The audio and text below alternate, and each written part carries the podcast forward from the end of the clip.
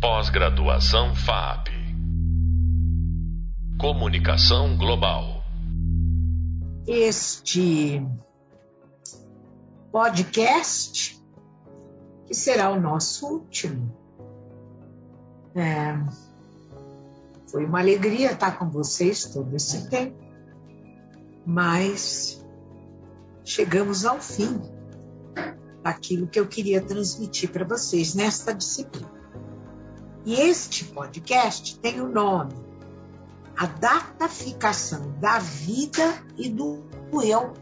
Como eu prometi no podcast anterior, que nós íamos agora trabalhar os efeitos que este mundo agigantado de dados provoca no nosso eu, na nossa vida. E esse, é, esse nosso encontro agora, ele complementa a segunda parte do vídeo 4. Também foi o último vídeo. E indico para vocês o título para que vocês possam localizar com facilidade. A passagem da digitalização para a dataficação. Então, neste mundo datificado, a gente pode falar datificado ou data, dataficado. A pergunta que não se pode calar é: de onde vêm os dados? São os próprios usuários, nós, usuários, que incessantemente alimentamos as redes a cada simples toque nas telas e teclas dos dispositivos. Tudo que cai nas redes transforma-se em um dado que é de imediato absorvido nos algoritmos de inteligência artificial, como nós vimos no AudioQuest anterior. E transformado em metadado. Para devolver a nós, é bem engenhoso, aquilo que deveremos querer. Deveremos querer é a chave, pois os resultados da IA visam, IA, inteligência artificial, visam a performance preditiva, a predição de como iremos agir diante de certas circunstâncias. Então, todas as vezes em que, ao usarmos as redes, vamos um pouco além das respostas reativas ao sistema, uma camada informacional de outra ordem de magnitude, a nós desconhecida, é acrescida, é acrescentada às redes. Ela registra a história do perfil de nossas transações pessoais, o que compramos, nossos trajetos no espaço urbano e seus padrões, nosso perfil pessoal, sexo, idade, CEP, demografias relacionadas, tais como zona de moradia, classe social presumível, etc, etc. Isso passa por uma mineração de dados capaz de estabelecer padrões que combinam com perfis conhecidos de um provável tipo de consumidor.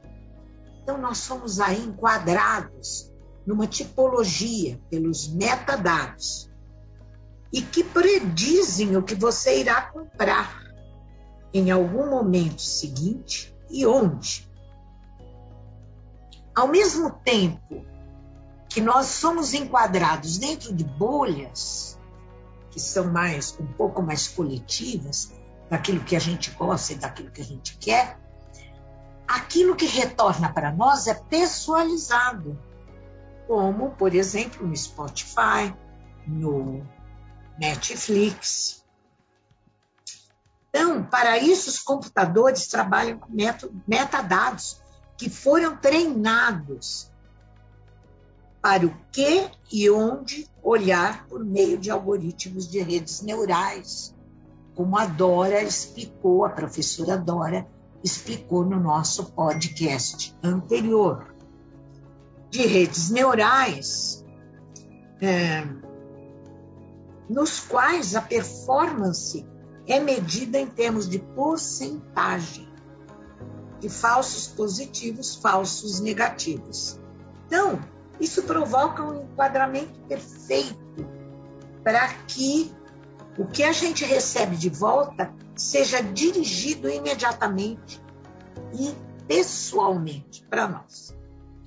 É, mais do que isso, toda informação em tempo real é correlacionada com dados históricos de nossos padrões de mobilidade, histórico de aquisições, interesses pessoais, preferências, o que leva a previsões muito precisas, acuradas, sobre quais são os nossos desejos e necessidades.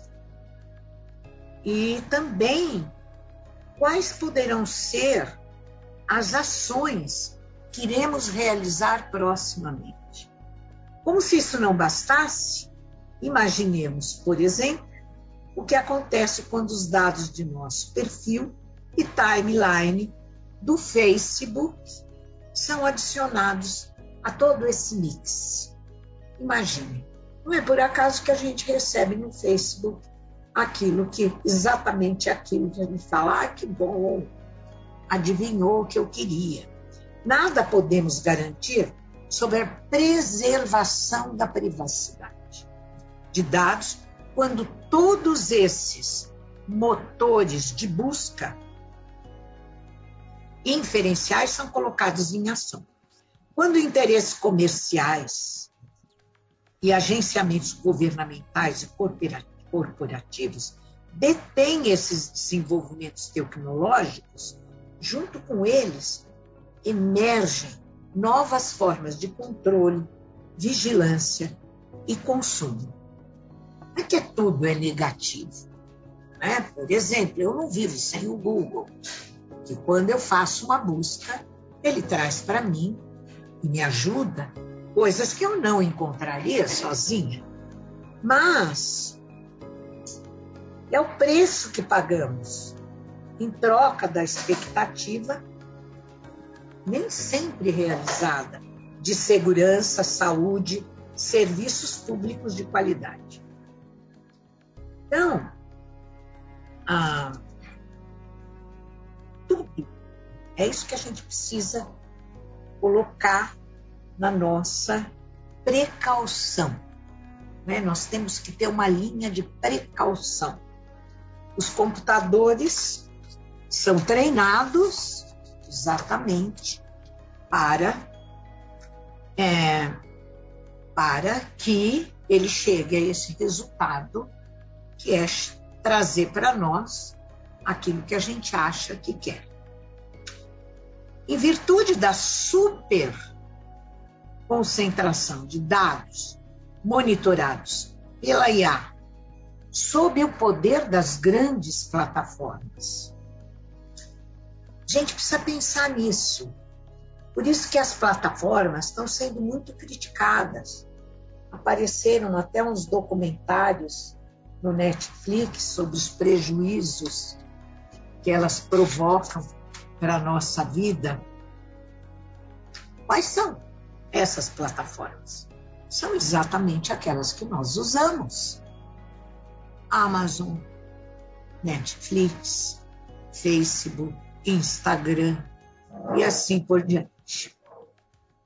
Então, é, um problema é aí adicionado. Contando com a tecnologia móvel firmemente estabelecida como forma dominante de acesso, participação e compartilhamento na internet, a ascensão das plataformas globais, alimentadas pelo Big Data e dominadas pelos algoritmos de IA, tem sido espantosa nos últimos anos.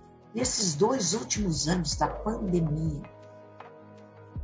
Claro, porque sem sem essas plataformas, nós não teríamos podido continuar a educação, não poderíamos ter continuado nossos cursos, eu como professora, vocês como alunos, outros professores que podem, inclusive, ter se interessado por esta informação que eu estou passando por você, para vocês.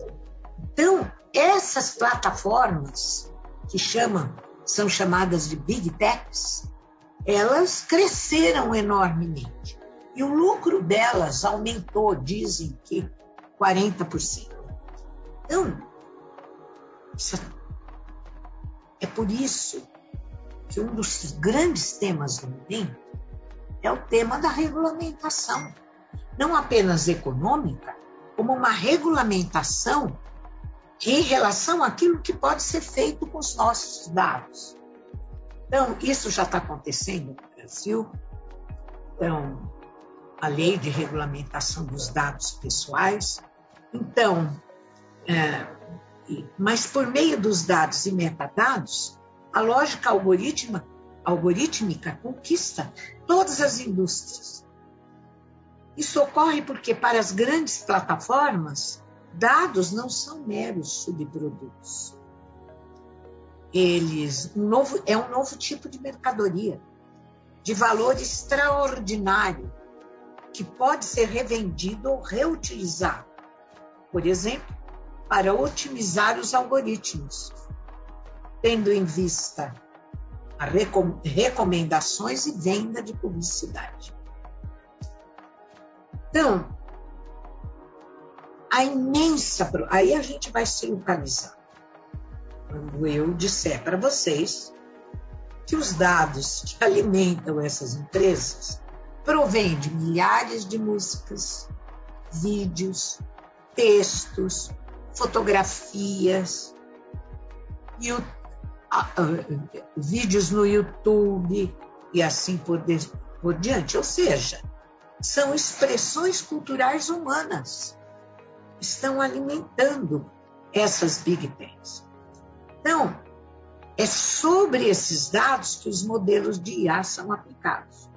Com o aumento da capacidade de processamento e tratamento dos dados, as máquinas se tornam cada vez mais potentes em executar funções, reconhecer padrões, tomar decisões baseadas em modelos preditivos. Tudo aquilo que a Dora Kaufman explicou no nosso podcast anterior. Então, vem daí o sistema de recomendação das plataformas como Amazon, Netflix, Spotify, YouTube, entre outras. Então, isso significa que o acesso a conteúdo midiático, imagem, música, filmes, vídeos e notícias, depende da distribuição realizada por essas plataformas centralizadoras. Esses sistemas de recomendação estão pautados no rastreamento e monitoramento algorítmico dos acessos que nós fazemos às plataformas e que oferecem para nós aquilo que está coadunado, que sintoniza com um padrão fixo de, de preferências que nós temos.